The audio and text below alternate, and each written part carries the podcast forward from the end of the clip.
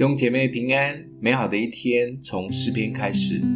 诗篇六十八篇十五到二十节：巴珊山是神的山，巴珊山是多峰多岭的山。你们多峰多岭的山啊，为何斜看神所愿居住的山？耶华必住这山，直到永远。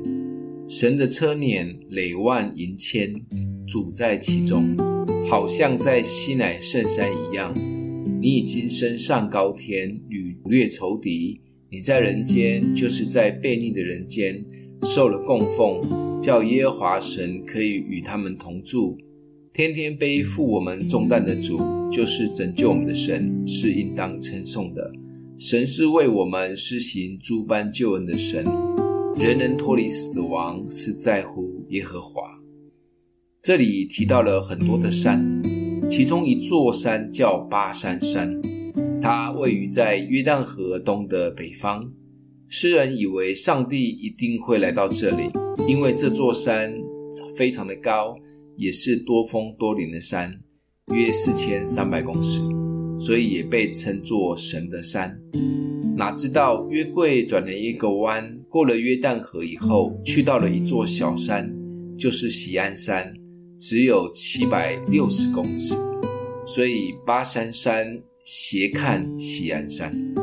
神的选召从来都不是按着人所想的。诗人也提到，神做三件事：拯救我们，与我们同在，天天背负我们的重担。特别这里说天天背负我们的重担，很不可思议的是，这里说的是天天，不是常常。但重点是我们真的相信，也愿意天天交出去重担吗？医生说最好天天可以上厕所，让身体维持好的状态。所以我们都认真听医生的建议，努力想尽办法养成每一天排泄的习惯。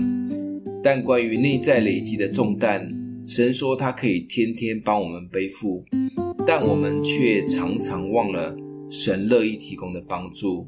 一直累积压力、烦恼在心中，没有交托，结果越累越多。